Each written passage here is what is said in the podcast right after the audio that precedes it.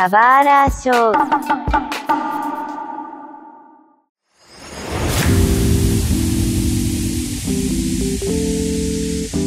Sejam bem-vindos a um novo episódio do Subara Show. Hoje nós temos o imenso prazer de receber uma convidada muito especial, que vai contar sua jornada para a produção do Pixel Ripped, uma série de jogos VR aqui no país. Por favor, apresente-se. Opa, obrigadão aqui pelo convite, é uma honra estar aqui. É, eu sou a Ana Ribeiro, sou diretora criativa e criadora do jogo de realidade virtual Pixel Ripped. É, e trabalho juntamente com a Árvore, né? É, que é, é, a sede fica em São Paulo, mas no momento eu estou aqui no Maranhão, que estamos todos home office. Uhum. mas é brigadão, prazer estar aqui. Espero poder contribuir de alguma forma com experiências aí de criar jogos, especialmente nessa área, nessa área tão louca, né? Realidade virtual. É, o prazer é nosso. E só quero lembrar que esse podcast ele faz parte da campanha O Podcast é Delas, onde durante o mês de março haverão outros podcasts como este, incentivando a participação feminina no meio, com conversas interessantes sobre entrevistas e outros papos. Então, se você ainda não conhece, acesse nosso site e escute os outros podcasts sobre a campanha.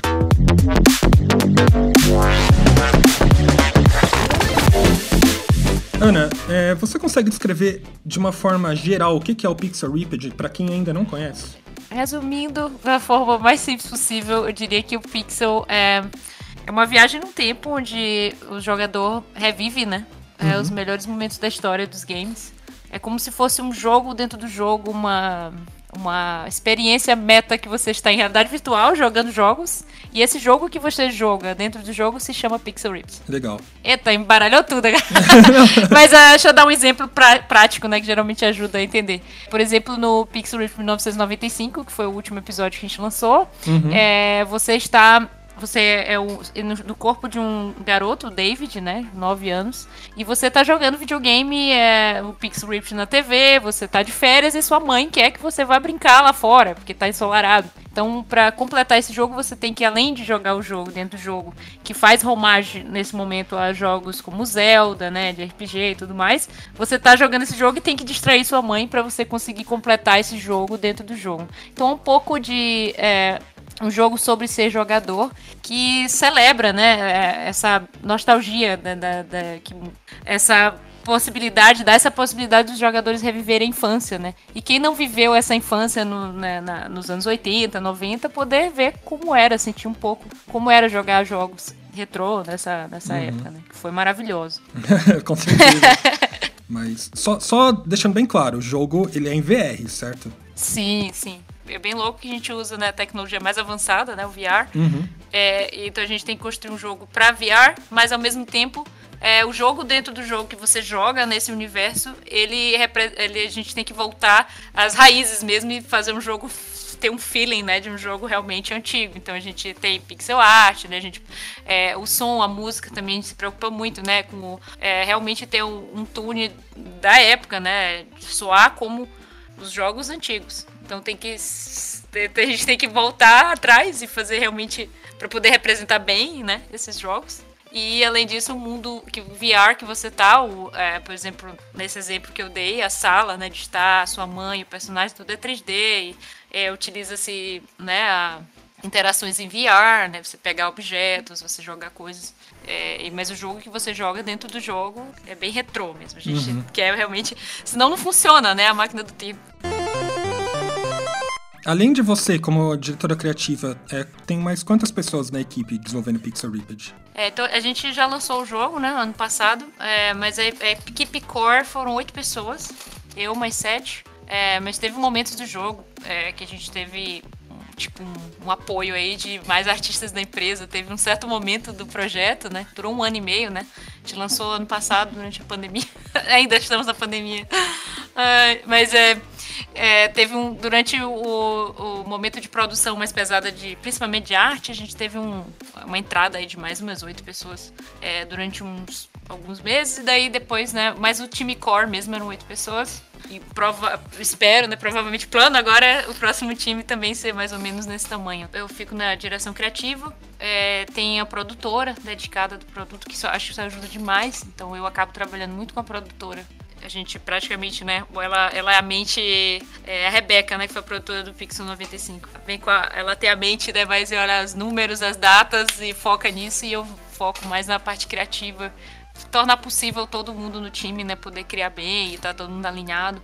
Mas assim, eu, eu antes no Pixel, quando começou o Pixel 89, que isso que eu trabalhei um tempo antes de encontrar a Árvore, né, que era um projeto universitário. E então era um time bem menor, tipo, para mim eu acho oito até um time bem grande. Mas é, antes era tipo, eu, eu ficava praticamente o time core e eu tinha pessoas que ajudavam, amigos, freelancers. Uhum. É, daí quando eu tinha investimento, pagava outras pessoas, não tinha, contava com ajuda. Era, foi bem difícil. Passou uns três anos assim, né? Altos e baixos, até encontrar a árvore. E daí, é, quando eu encontrei a árvore, isso foi em 2017, a gente trabalhou um ano juntos. Daí com o time, né, fomos se estruturando e lançamos o Pixel Rift 1989, que foi o primeiro episódio, isso em 2018. Daí a gente, o 95, o último episódio, a gente começou do zero na árvore, então foi bem mais tranquilo, assim, porque é, a gente conseguiu né, na, terminar, começar e terminar numa mesma empresa, né? Com, é, conseguimos é, bem mais estável, né? Então o próximo jogo vai ser ainda mais tranquilo, porque a gente aprendeu bem bastante com esse jogo, né? Foi a primeira vez que a gente começou do zero e terminou do zero um projeto juntos. E agora eu tô bem mais familiarizada com a árvore e eles comigo também. Hoje a Árvore, eles estão através de uma forma de parceria com vocês com desenvolvimento. Eles estão funcionando como uma espécie de incubadora ou eles são uma publisher diretamente afetando o trabalho de vocês? Na verdade, eu fui absorvida. a árvore, eu trabalho na árvore, né? Eu fui contratada pela árvore. Eu sou um caso meio à parte, né? Tipo assim. é, a árvore é uma publisher e desenvolvedora, né? Mas é, é, quando eu entrei na árvore, a gente acabou tendo essa parceria, eu com a árvore, de lançarmos o Pixel, né? Não é que eu tenho. Assim, as pessoas que trabalhavam comigo, os contatos eu trouxe, né?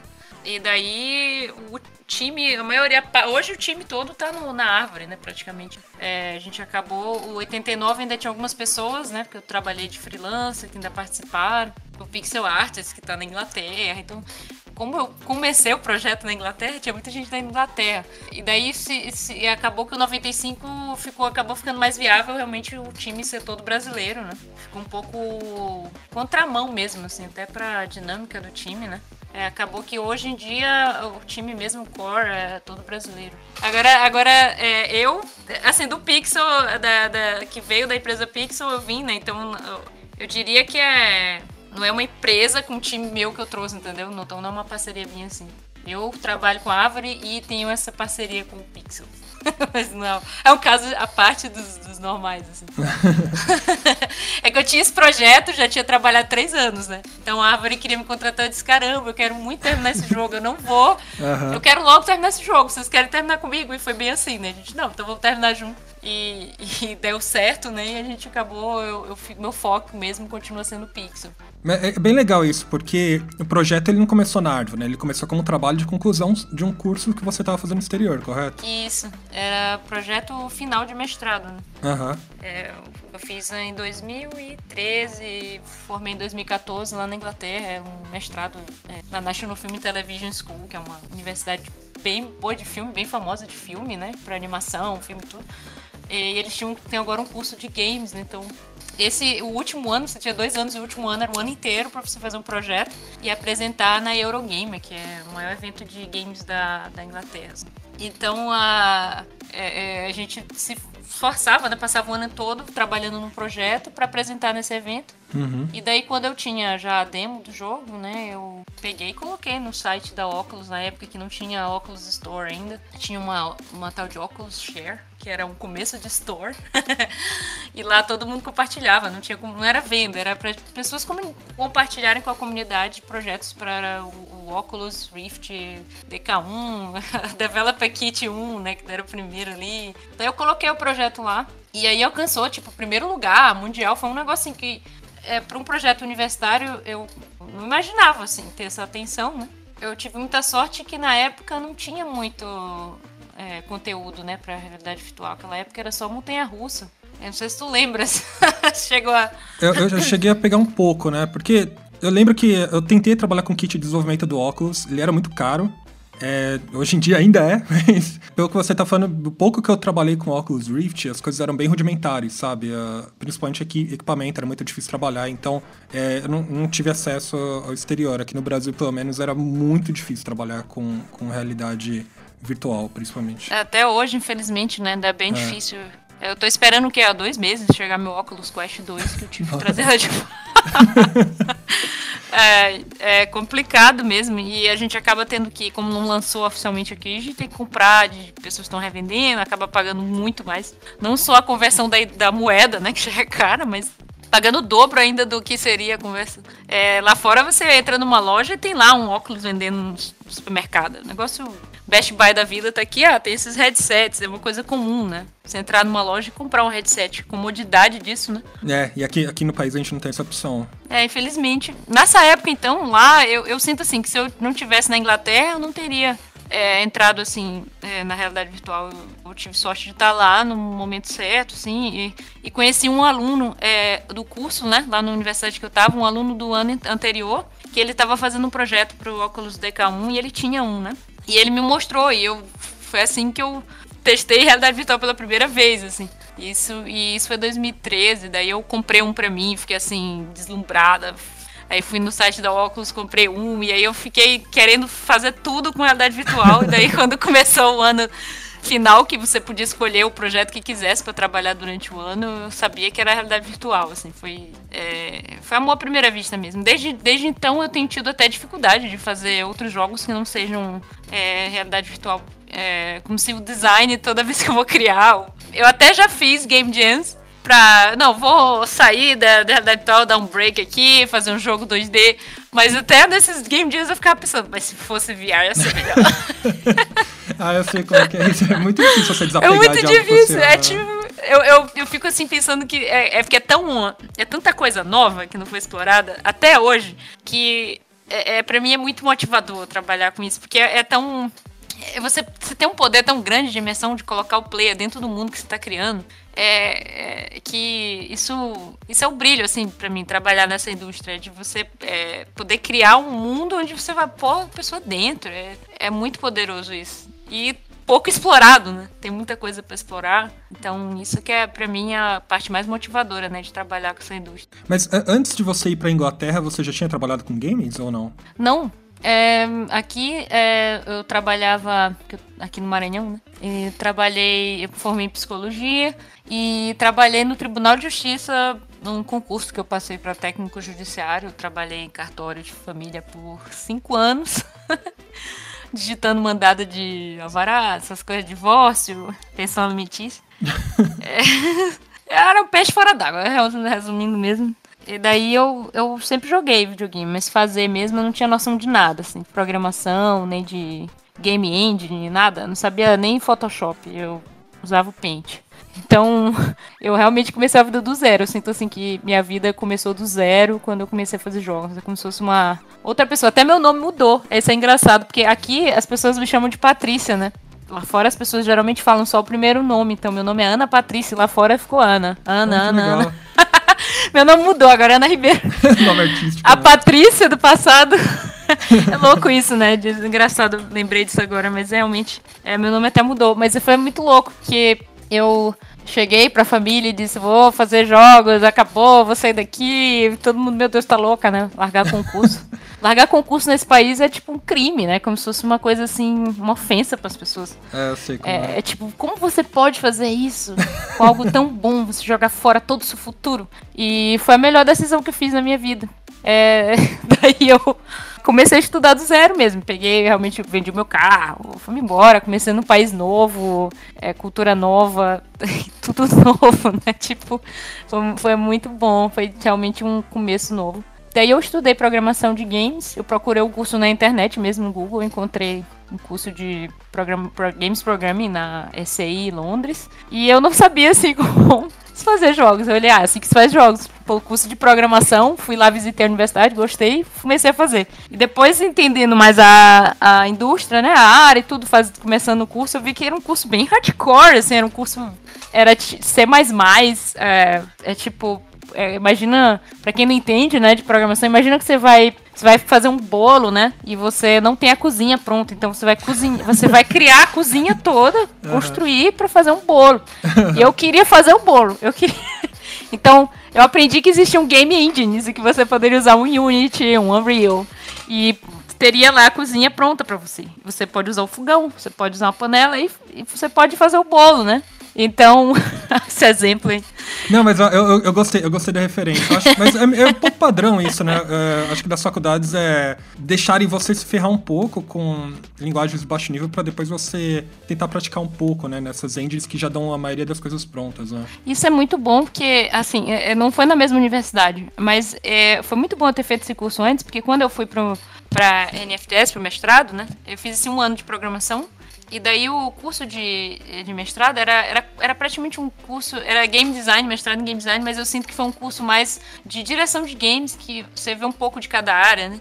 Mas a gente consegui, começou a usar Unity lá. E eu sinto que, que todos os meus colegas de turma, como eles não fizeram programação, antes tinha um colega que tinha feito, eles tinham muita dificuldade, achavam que era muito trabalhoso o Unity, sabe? Ah, nossa, eu tenho que fazer isso aqui, que absurdo. e eu tinha vindo desse outro curso que, que tipo, pra a câmera, eu tinha que programar a câmera, não tinha uma câmera. Então eu gastei um mês porque eu quis fazer um jogo que era 3D. E, e, e eu lembro disso, como frustrante era, tipo, fazer uma, uma um checagem de colisão, por exemplo, era linha é, de no, código. No OpenGL, né? Você faz uma. Nossa, era. era uma transformação muito... linear para fazer a mudança de X e Y e não sei o que. Meu Deus, aí no Unity você vai, clica, adicionar um box collider. Olha só que lindo. Aí eu achei, eu fiquei assim tão deslumbrada que eu tava, que máximo! Isso é um sonho! Aí todo mundo cansado, reclamando, e eu lá, isso é uma maravilha, vocês não estão entendendo. Gente, isso é bom demais. É tipo, você aprende a dirigir um carro muito difícil, assim, muito ruim. E, e aí você pega uma Ferrari, assim. É, você vai para um carro semi-automático, automático, né? É excelente essa, você aprendeu o básico e depois você vai dar, dar muito mais valor, assim. Até hoje, assim, mesmo com os bugs, mesmo com os problemas, nossa, o Unity é um sonho. É, isso nos anos 80, se tivesse, imagino que jogos os desenvolvedores tinham feito, né? É. E, e, isso na, na, época que você fez o curso, que era 2009, né? Porque hoje, acho que era Unity 2, né? Hoje com Unity 5 é mais fácil, né? É, eu fiz o primeiro curso, era lá 2010, 2009, 2010. Aí o, o da NFTS já tava 2012, ah, 2013, já, já tava no 3. Ponto alguma coisa, depois o 4. O Pixel ficou no Unity.3 muito tempo. Foi, foi, foi, acho que a gente lançou no Unity.4 alguma coisa. que ficou tão é, ruim de trocar a versão do engine que não compensava, então mais trocar, né? Principalmente no final, né? Você já tá finalizando o jogo, é até melhor deixar na mesma versão. É, mas então só para recapitular, antes de você fazer o mestrado na Inglaterra, você fez um outro curso. Esse curso era técnico aqui no Brasil, é isso? Não, eu fiz lá na Inglaterra também, que ah, é tá. esse de programação em games. Foi um ano e era C++, era realmente era um curso para você aprender a criar game engine, fazer do zero, né? É, esse foi um ano. Mas aqui mesmo eu não fiz nenhum. Eu como eu chutei o pau da barraca aqui e decidi começar a vida do zero, foi mais ou menos assim. Hum, entendi. Eu pensei, se eu vou começar do zero, eu vou começar logo no estilo. Eu queria sempre quis morar na Europa. Aí eu tinha uma empresinha de empadas também, né? Que eu, além de trabalhar no tribunal, vendia empada. Durante um ano eu, eu tipo, já tava com uma microempresa de empada, assim, tipo, uma cozinha no quintal com funcionários é, revendendo, eu vendia quatro mil empadas por mês. E eu tava com esse dinheiro das empadas, que eu já tava reformando uma casa das empadas. E eu até parei a reforma no meio, assim, peguei esse dinheiro das empadas e vendi meu carro. E aí eu decidi. E foi assim. Foi, esse foi o, o começo, assim. Então realmente eu decidi uma vida nova mesmo do zero. Isso graças ao curso que eu fiz para abrir a empresa das empadas, eu fiz o Empretec. E lá que eu me encontrei com Assim, foi muito bom mesmo esse curso. É, eu não sei se ainda existe, mas é, foi do Sebrae. E era tipo uma semana, um intensivão, assim. E eu lembro que fizeram uma pergunta lá que até fiz. Hoje eu tenho um TED Talk sobre essa pergunta. que mudou a minha vida completamente, assim, o, o, instrutor perguntou, bem simples, né, mas é uma coisa que a gente não se pergunta, né, a gente deveria se perguntar mais, mas é uma pergunta bem simples que eu nunca tinha me feito, assim, nunca tinha me dado o direito de, de responder é praticamente você imaginar que você está começando a vida hoje, onde você queria estar. Tá. Se você não tivesse um curso, se você não tivesse um emprego, nada, você tem uma chance de começar do zero hoje, onde você queria estar. O que você queria fazer daqui 5, 10, 15 anos. E, e para mim foi assim um choque, porque eu fiquei, nossa, eu não quero estar tá fazendo empada, eu não quero estar tá trabalhando no tribunal, o que, que eu tô fazendo na minha vida? Quando você pensa nos 5, 10, 15 anos, você pensa, acabou a vida, daqui, daqui a pouco, se eu ficar 15 anos nisso, como é que eu vou? Porque é bem difícil de tomar uma decisão dessa, de mudar de vida do zero, né? É, ainda mais quando você começa a ter filho, família, né? Eu tinha. O risco era eu e eu. Tá bom. Se tudo der errado, eu volto e faço empada. Assim que eu pensei. Aham, faz sentido. e ajudou muito essa pergunta. Eu acho que a gente devia se perguntar mais, assim. É uma, uma coisa bem simples que a gente esquece, né? De pensar realmente o que, que a gente quer da nossa vida, né? A gente acaba. É, a vida vai levando a gente, né? E, e você, por exemplo, se pergunta de acordo com, a situação que você tá. Por exemplo, eu sempre via o que? As opções minhas eram empada, era o tribunal, era concurso. Eu só ficava olhando um pedaço ali. E acaba que quando você tira todo essas, esse passado, né? Cursos que você fez, ou trabalhos que você tá. É, você tira todas essas amarras, você consegue ver bem claro o que, que você quer, quem você é. é. E daí foi muito claro para mim ver que eu, nossa, eu jogo videogame a vida toda. Eu poderia trabalhar com isso. E aqui, aqui no Maranhão, ainda mais na, quando era na minha infância, né? Era bem difícil você é, imaginar desde criança oh, eu quero ser uma desenvolvedora de jogos, né? Naquela época era bem, bem, bem improvável uma, achar isso possível, né? Então, hoje em dia, pelo menos essa nova geração tá... Eu, eu sinto que agora as meninas, por exemplo, têm algumas referências aí, né? De mulheres desenvolvedoras, é, as crianças têm talvez algum tio que conheça, algum viram alguém que faz jogos. E isso é bem legal, né? Isso a gente não teve na nossa infância. Desse passo, então, para você sair do, do Maranhão com toda a sua estabilidade é, e você tomar a decisão de, de desenvolver jogos, ir estudar é, desenvolvimento de jogos, ou você, basicamente, pelo que você me falou, você olhou para o seu passado, entendeu é, quais são os seus gostos, o que, que você. quais são as suas referências, ou o que você gostava de fazer e projetou para você uma carreira no, na área de desenvolvimento de jogos, é isso? Eu acho que uma boa dica é procurar consistência. Eu procurei o que, que eu tinha de mais consistente, o que que. Qual foi a paixão que foi mais consistente durante toda a minha vida. Uhum. e videogame sempre estava lá, assim. Eu tive alguns hobbies e vieram e foram, vôlei, dança do ventre, mas o videogame tá desde que eu me lembro de ser gente, assim, e nunca me, nunca parou de ser, fazer parte da minha vida, assim. E nos melhores momentos, né? Então, pensando, poxa, minhas melhores amizades. Eu tenho um time de Counter-Strike que eu tive que. Até hoje nós temos um grupo no WhatsApp, nós somos minhas melhores amigas. Ah, que legal. Eu vou até ver uma das minhas amigas amanhã. Tipo, e a gente se conheceu jogando Counter-Strike, isso há 15 anos atrás. A gente tinha um time profissional de Counter-Strike. Isso é aquela época de Lan House, né? É, que, nossa, foi uma época muito boa. Tipo, cresci jogando com meus irmãos. É, eu tenho três irmãos, então a gente jogava sempre videogame junto. Era, era a nossa forma de brincar junto, né? Porque todas as outras brincadeiras eram um pouco separadas. Isso aqui é de menina, isso é de menino, né? Barbie, boneca, não sei o quê. Felizmente naquela época, ainda tem hoje, mas aquela era pior. E videogame a gente jogava junto. Então a gente acabou jogando muito junto, assim. Eu. É realmente o videogame, ele melhores eh, momentos, né? Marcou minha vida em muitos momentos importantes, amizades. Eu sinto que foi bem claro quando quando você vê uma consistência, assim, que você vê vários momentos diferentes da vida, essa coisa está lá, aquela paixão continua, né? É, provavelmente isso é uma paixão que você tem por essa área, né? Bem grande, né?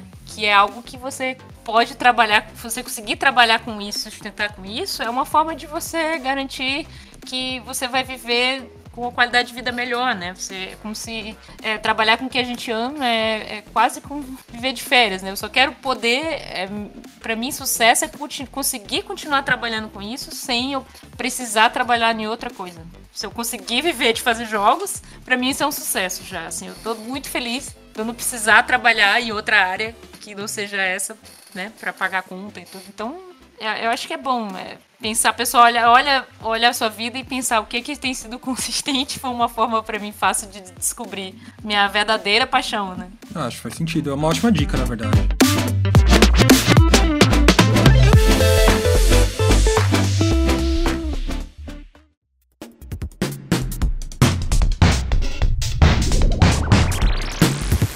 E o Pixel Rift, como é que foi o processo de concepção do jogo?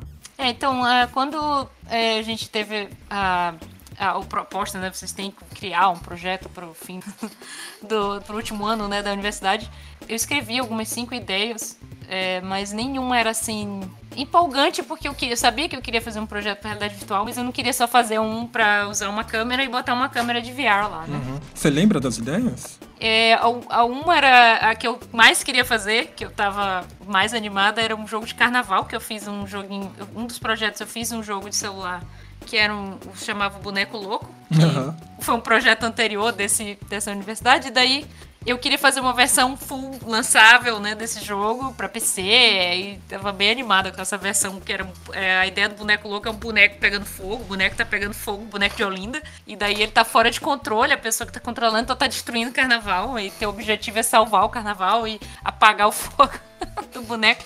Mas daí é, eu queria muito fazer em VR, então esse jogo não, eu não conseguia assim, não tava tão não tava muito animada para fazer ele para VR e aí não e eu tava tendo dificuldade, assim. Eu tive um pouco de dificuldade de ter chegado no Pix. Daí meu diretor, eu cheguei para ele com essas 5 ideias, ele disse assim, escreve mais. Foi bom porque ele insistiu, assim. Disse, olha, eu tô, tô, tô com essas ideias, não é bem o que eu queria. Ele me deu mais tempo, assim, sabe? Eu tinha acabado o deadline. Não, pensa mais. Semana que vem, traz, escreve aí mais tantas ideias, tenta. Aí eu tive um sonho. esse jogo fez de um sonho. Eu tenho uns sonhos bem intensos, assim, que eu lembro muito bem. Eu tenho até aqueles sonhos é, conscientes, né? É, eu tenho é, muitos desses sonhos. É, eu sonho muito mesmo. Eu costumo anotar de manhã meus sonhos, assim, porque eu, eu lembro muito bem. E eu tive um sonho que eu tava jogando um jogo na televisão, que era um jogo é, tipo Atari, gráficos Atari, e daí esse jogo começou a evoluir, mudar de gráfico como se estivesse passando o tempo. E toda vez que esse jogo evoluía de Atari para NES, Nintendinho, Super Nintendo, é, a sala onde eu tava, a sala de estar, assim, se pixelava toda, assim, um monte de quadrado e e quanto toda vez que o jogo evoluía, a sala também mudava de gráfico junto com o jogo, até que tudo ficou num gráfico realista. E daí eu acordei do sonho assim, uau! a evolução dos videogames. Tô vendo a evolução dos videogames, que fez esse sonho, né? Essa, essa sensação de você jogar um jogo e, e, e ficar ansioso para ver como esse jogo vai estar. É, como é que o Mario vai estar no Nintendo 64? Tipo, aquela sensação de você ver um Mario assim no Nintendinho, no Super Nintendo, você vê um Mario no 3D, aquela. Aquilo foi. Aquilo era surreal, né? Acho que quem viveu lembra, assim, um negócio tão é, mágico, né? Você vê essa evolução da indústria que não vai acontecer como aconteceu. É, foi muito bom. É, e daí começou daí a primeira inspiração e evoluiu bastante, modificou muito, assim. Mas é, quando eu tive esse sonho, é, essa ideia, ok, eu vou fazer um jogo que vai referenciar, vai, você vai revisitar a evolução dos jogos. Eu pensei, uau, é uma máquina do tempo. Então, VR é perfeito para isso, porque eu vou poder transportar as pessoas no tempo, as pessoas viverem novamente. Então, é, encaixou perfeitamente com a mídia, né, que eu queria trabalhar. E daí foi evoluindo muito. Tipo, os primeiros três meses que eu é, trabalhei no jogo, é, a primeira demo que eu, eu testei logo. Isso é uma nova dica aí. Teste rápido é, o jogo, porque, nossa, eu abandonei tudo os três primeiros meses. Eu testei, fiz uma demo e testei o jogo. E, e o primeiro teste que eu fiz, eu perguntei coisas simples: o que você mais gostou, o que você menos gostou. E o, as pessoas todas unânimes, eram 30 pessoas, 30 pessoas disseram que odiaram. Nossa. Foi assim, todo mundo. Odiaram a, o namorado, porque era uma cena, só pra dizer o contexto, era uma cena que tinha seu namorado na sua frente, você tava jogando videogame. E ele passava na frente, assim, dançando, tocava um violão, atrapalhando, assim. E tu queria jogar, e ele ficava na frente. Assim. Ele era muito irritante, as pessoas realmente odiaram. Algumas pessoas falaram, esse jogo, o que faria o jogo ser melhor? Aí algumas pessoas, dá pra eu matar esse namorado? Se desse pra eu bater nele. então não foi muita reação que eu queria das pessoas, porque eu queria um jogo de comédia, animado, alegre, e virou um jogo de ódio. E unanimemente todas as pessoas disseram que o melhor momento era quando a personagem saía de dentro do videogame. E isso era muito curto na época. Era tipo, no fim do level, você jogou tipo 10 minutos.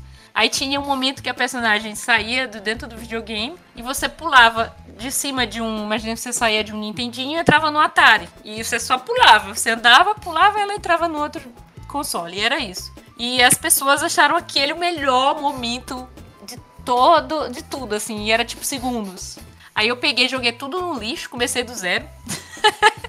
Isso foi muito importante, assim. E daí eu descobri o que essa é a melhor parte, eu vou transformar essa no, no cobertura do bolo, né? Que é o momento que as pessoas mais gostaram. Eu transformei no boss fight do Pixel, que hoje é o momento que os personagens explodem da TV.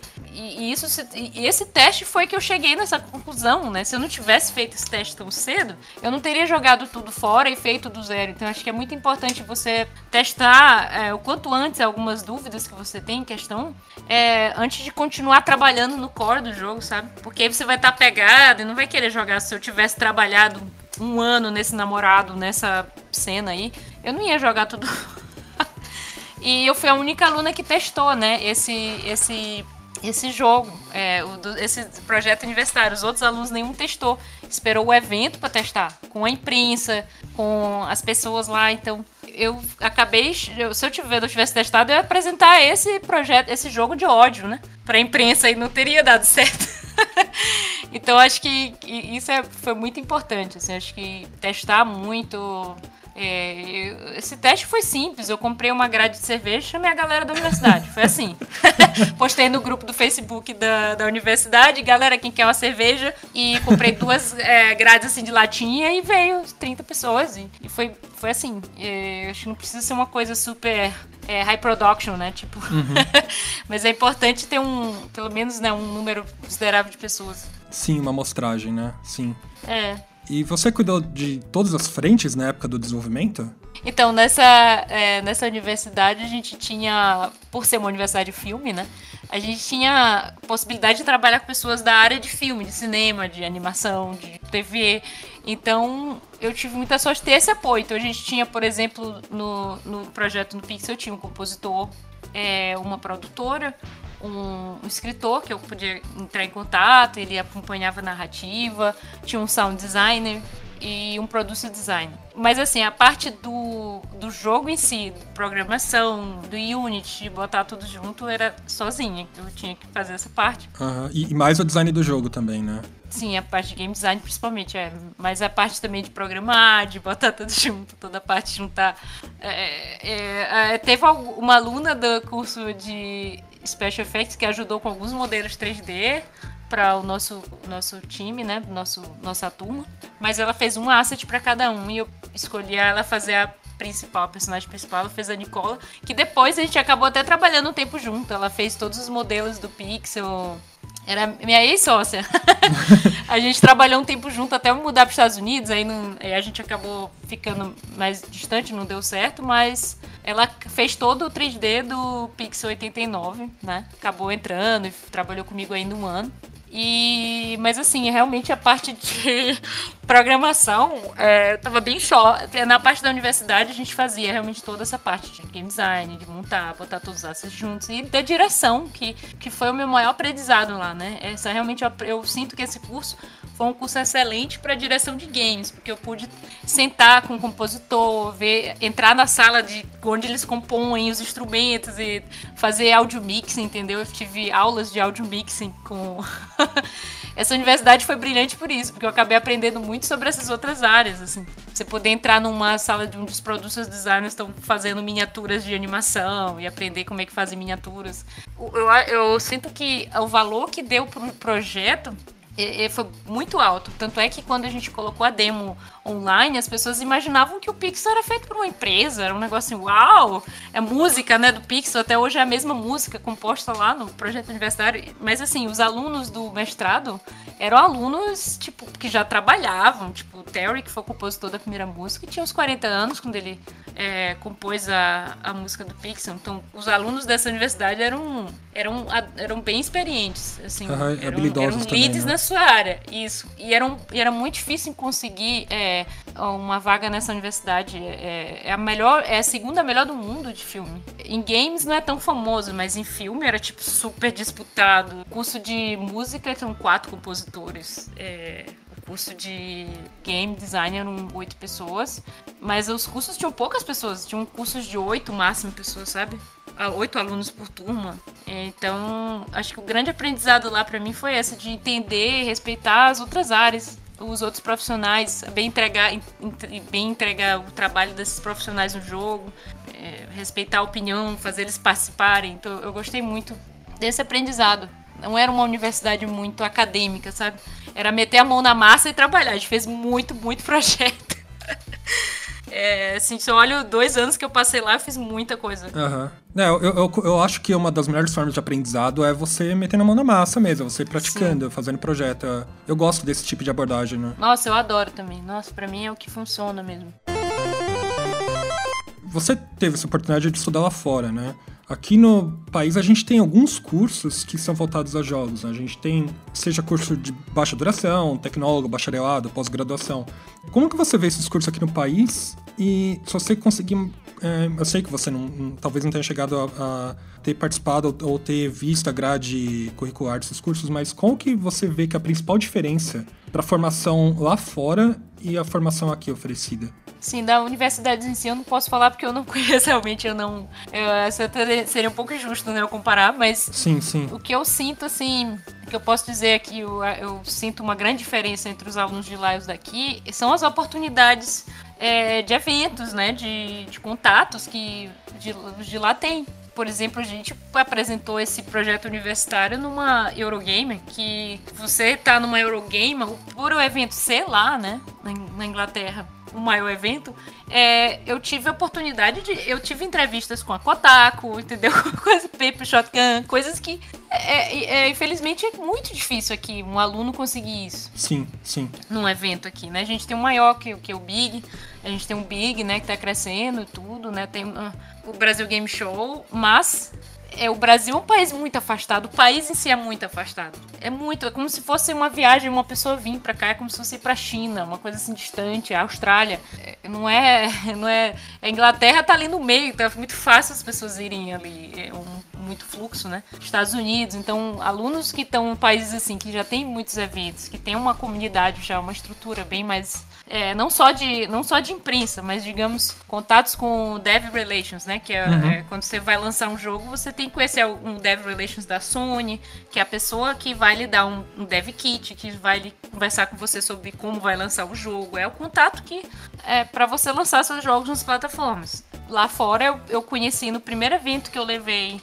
antes desse evento, né, que a universidade levou, o Pixel já estava assim fazendo sucesso nesse Oculus Share, né?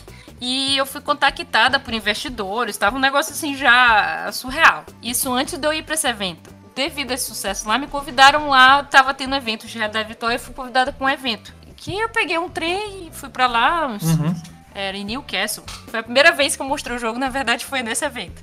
E lá nesse um eventozinho pequeno, eu conheci é, um Dev Relations da Sony, um Dev Relations da Oculus, foi o Callum na época, eu já conheci lá, da Oculus mesmo.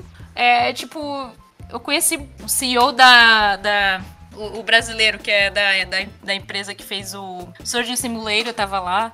É, criadores do E-Valkyrie estavam lá, que é o E-Valkyrie é, até hoje ainda é bem famoso, mas na época era um dos maiores jogos de VR que estavam mais assim sendo esperados. Então eu conheci tipo a nata da indústria de VR que tava lá.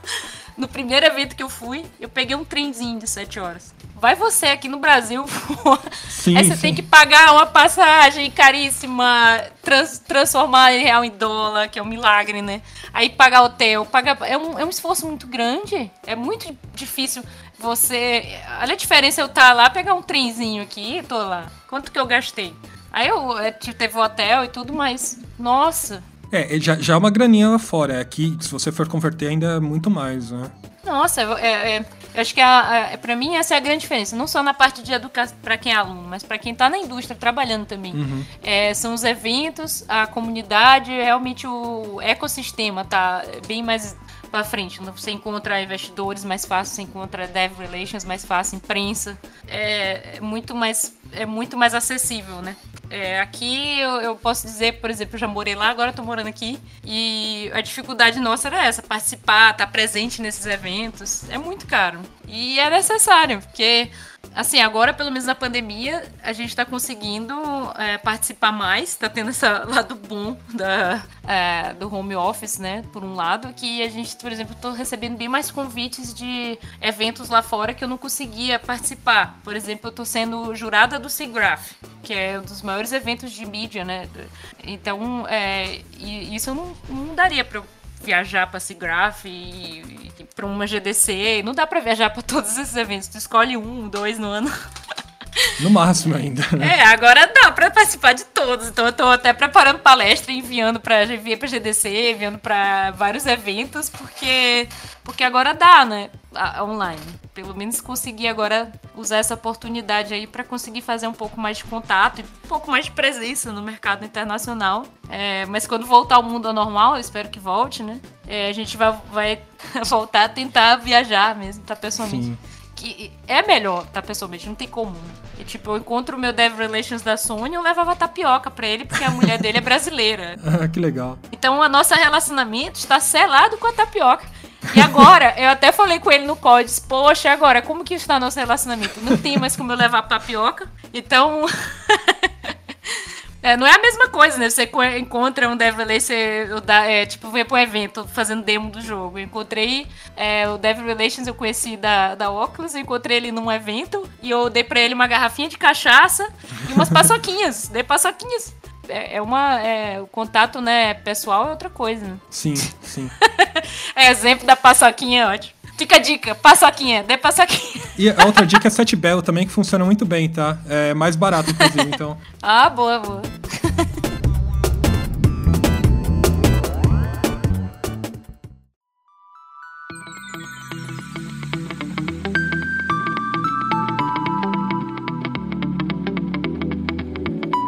Hoje, com Pixel Rift, principalmente, é, vocês são pioneiros nessa área do, do, VR. Quais são os desafios que vocês encaram para se trabalhar com VR? Hoje. Hoje e até, pelo menos durante essa fase de desenvolvimento do Pixel Rift. Acho que o desafio continua sendo ainda o mesmo. é a mudança da indústria é, constante. É, você tem que estar constantemente é, se adaptando aos novos headsets, à evolução da indústria. Uhum. É, tipo, a gente não sabe como vai ser o próximo jogo, porque a gente tem que ver como que é esse próximo controle do PlayStation, por exemplo. É, totalmente o design do jogo do 95 foi influenciado devido ao controle do PlayStation. É, a gente tem que, não só do PlayStation, claro, mas do, do Oculus, todos os outros headsets, mas é, acaba que esse é, é um dos maiores desafios, mas também o que é mais animador de trabalhar nessa indústria é essa constante mudança, né? É, é difícil, não só os headsets estão mudando, mas a engine muda também. Então, o Unity mudou demais desde que eu comecei a trabalhar com realidade virtual até hoje, né? No começo era, era uma loucura. Baixa várias né, várias pastas e vai instalando umas câmeras e tinha que trocar todas as câmeras no Unity. Agora você vai e clica Virtual Reality Support e o negócio já está tudo pronto. Eu sinto que, mesmo com toda essa evolução, claro, do Unity, todo mundo, as, os headsets estão ficando um pouco mais é, standard, né? Tá começando a se criar uns designs mais comuns, né? Entre os headsets, os controles. Mesmo assim, ainda é um grande desafio você lançar para vários headsets. A gente lançou o Pixel 95 para uh, Oculus, Facebook, né, Steam, então tem os headsets da Valve, tem, tem headset da Oculus, da Sony, o Quest, né, que é um praticamente um celular, né, mas que é a maior plataforma hoje, então a gente acaba que tem que fazer o jogo rodar bem em todas essas plataformas, é bem é bem complexo assim. Não é não é fácil. E não só se adaptar às mudanças deles, mas também a passar pelo QA de cada plataforma. Eu acho que a diversidade a, e a evolução da indústria é o maior desafio. Para você não, também não, não ficar desatualizado, né? Se você for pegar um 89, o Pixel 89, ele usava muita interação com gaze, que a gente chama que é a visão da cabeça. Então toda a interação com o mundo era com a visão do player, que naquela época não tinha controle no, no tracked, não tinha traqueado, que é o controle que pega a movimentação da mão. Não existia. Então, o jogo foi feito todo com movimentação da cabeça e o controle não mexia. E daí, depois que surgiram os controles, foi difícil de trocar, porque até a mecânica do jogo funcionava assim. Boss fight tinha momentos que necessitava o player tá mexendo a mão no, com, no controle e mexendo a cabeça ao mesmo tempo. E se a gente tentasse mudar, e além do trabalho de modificar o jogo todo, ia modificar a mecânica do, do boss. E acaba que o jogo ficou, fica um pouco, né? É depois que lança todos esses headsets, você volta nele, ai, que jogo ultrapassado, né? Só usa movimento da cabeça. E, e daí o 95 a gente já utilizou hand track, então você pega as coisas com a mão e joga. É, é muito mais imersivo, né? É um jogo bem mais evoluído. O próximo jogo também, provavelmente a gente vai olhar pro 95 e dizer, ai, que jogo antigo, olha só, estavam usando isso e agora temos, sei lá, movimento cerebral e pega tudo com o cérebro, sei lá, uma coisa que vou inventar próximo aí, eu tenho pé traqueado. Já tá chegando, né? Os suits, agora você veste as roupas, tem tanta coisa aí, lente de contato. Aí tem que se atualizando, né? Pra continuar aí liderando o mercado enquanto tá pegando a onda, né? Enquanto a onda da a indústria tá subindo, a gente continua subindo com a indústria. Sim. E, e você vê potencial ainda no mercado de VR? Demais. Mais ainda do, do que nunca. Agora com a pandemia, a indústria cresceu demais. Eu diria que deu um salto de cinco anos. Uhum. Eu hoje trabalho, eu quase não pego no meu computador. Eu trabalho o dia inteiro é, dentro da realidade virtual com um headset. Outro dia faltou energia aqui, aí eu fui pra casa do meu irmão, né? Que lá tem internet. É, aqui é, eu moro na praia, é bem difícil aqui. e daí eu peguei só o meu headset e fiquei, caramba, eu só preciso disso para trabalhar. Porque o time tá se encontrando lá. E a gente vai trabalhar lá dentro. Então eu só preciso desse headset. Eu peguei minha bolsa, só um headset sem cabo, sem nada, porque é o Quest, né? Eu fiquei pensando, caramba, que louco isso. É, é, quando que eu ia imaginar que eu não ia estar mais nem usando meu PC? Foi assim. É, agora na pandemia, por exemplo, fui jurada de eventos que eu fui virtualmente. Conheci os jurados, todo mundo virtual lá no ViaChat, né? Que é uma plataforma grande social e recriaram uma avenida, uma, uma venue, né? Um local onde era o evento e a gente, os jurados, entramos lá e jogamos os jogos e tava eu e um gato gigante e um esqueleto e um, sa um sapo e eram os jurados, e pessoas de Cara, um cara tinha 50, outros tinham quatro pessoas líderes aí.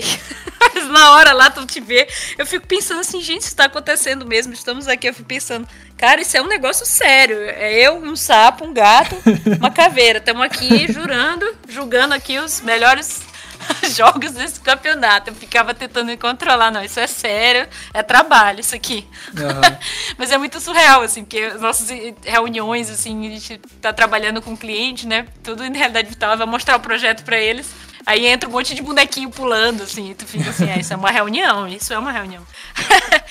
Mas chegou ao ponto que, tipo, eu fico o dia inteiro trabalhando em realidade virtual. É claro que a gente faz uns breaks, né? Porque senão a gente não aguenta, assim, mais intervalos. Mas eu passo o tempo inteiro trabalhando em realidade virtual na empresa e tenho é, encontrado amigos em realidade para jogar de noite também. É, fim de semana, o pessoal me chama para jogar em realidade virtual. Ou tem alguma.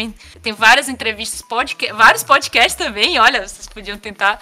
Em realidade virtual, dei vários. E trabalhos assim, tipo, julgar, ser jurado de alguma coisa, tem acontecido muito é, eventos, muitas coisas fora do trabalho também. Que antes só meu trabalho era em realidade virtual, agora a minha vida tá parecendo que é toda em realidade virtual. Sim, sim. É, virar um. Second...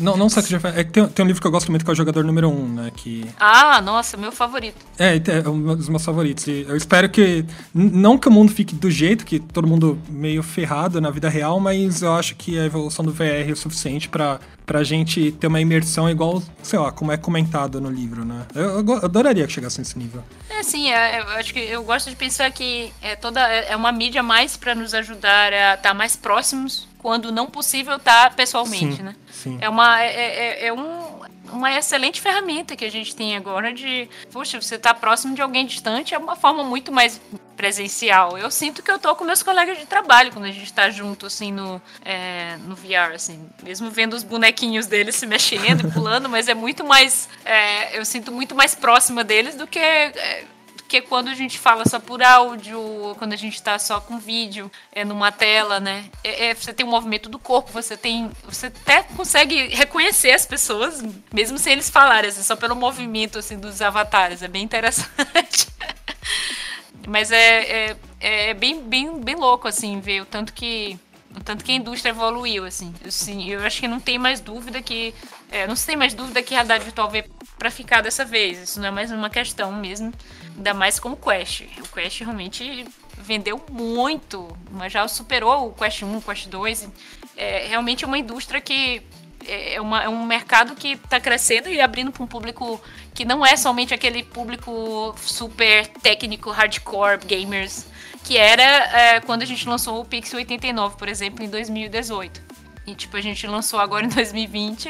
É, tinham pessoas que nunca tinham jogado VR, mulheres, crianças, pessoas assim perguntando como que eu desligo o headset. Então, é, mudou muito o público mesmo. É, deu um salto, assim, abriu para um público bem, bem maior.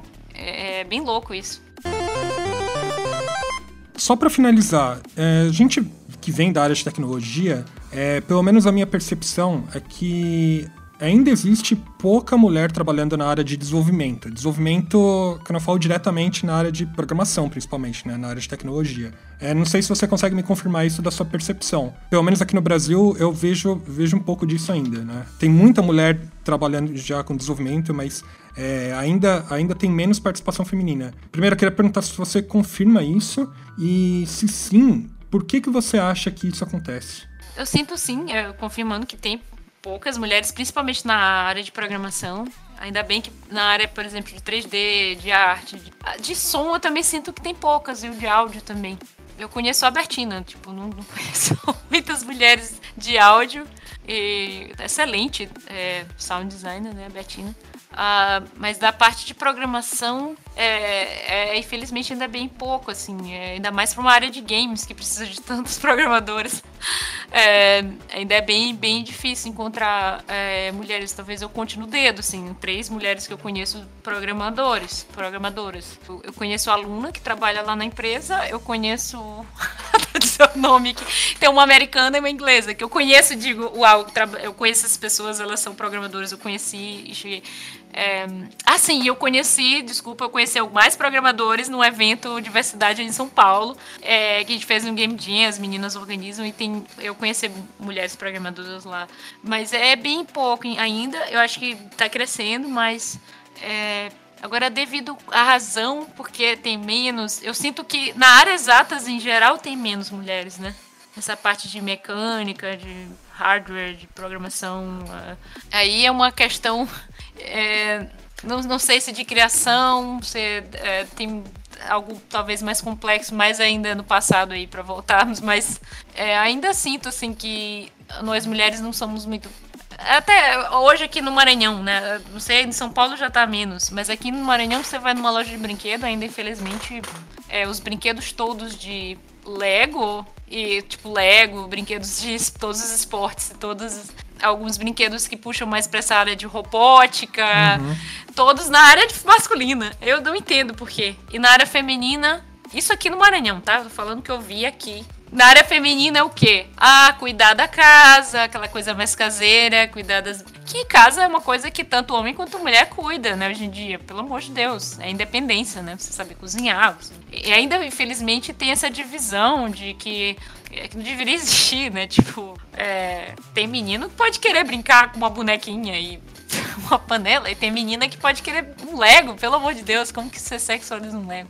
Mas é, eu, eu sinto que talvez ainda é um pouco a educação é, puxando um pouco para menos para as exatas, assim, as meninas não, não irem tanto. Eu sinto que eu tive a sorte de ter três irmãos, então eu acabei jogando muito videogame, então eu brincava muito com eles. Então eu gostei muito de jogos desde pequena. E jogos, como você gosta de jogos, você gosta, acaba gostando mais dessa parte de tecnologia, né? Você se interessa, você quer ver como funciona um, o que você ama, né?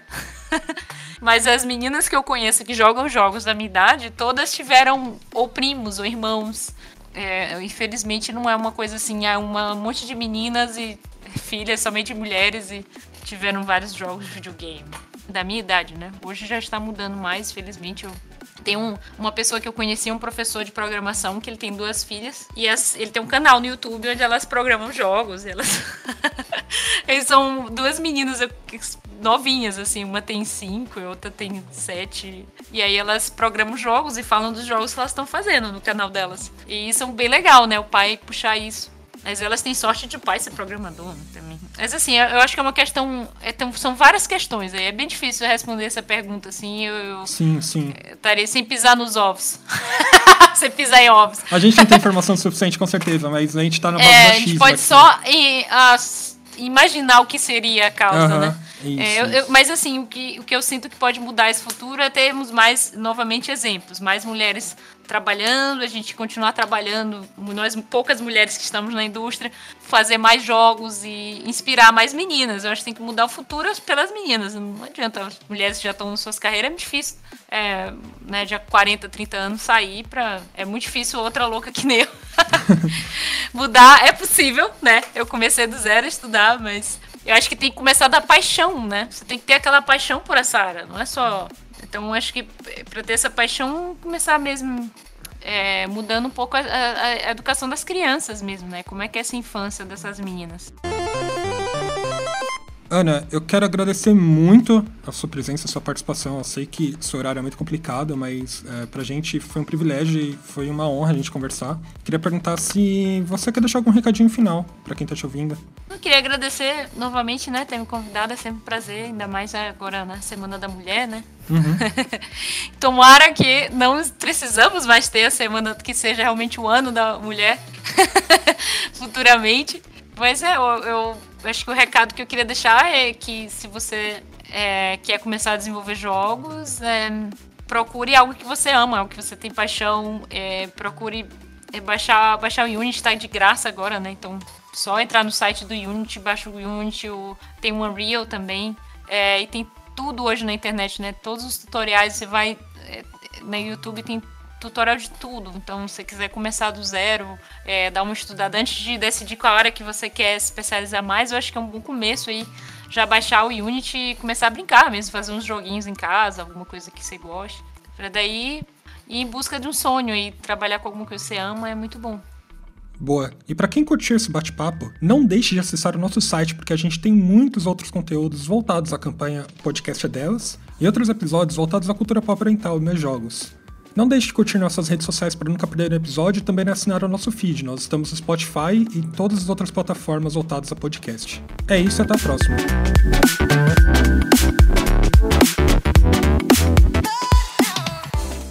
Você está ouvindo a um programa oficial da campanha Hashtag O Podcast é Delas 2021. Uma campanha criada para promover a maior inclusão e participação de mulheres no podcast no Brasil e em outros países. Para conhecer outros programas, procure pela hashtag nas suas redes sociais ou acesse o site o podcastadelas.com.br e encontre muitos episódios.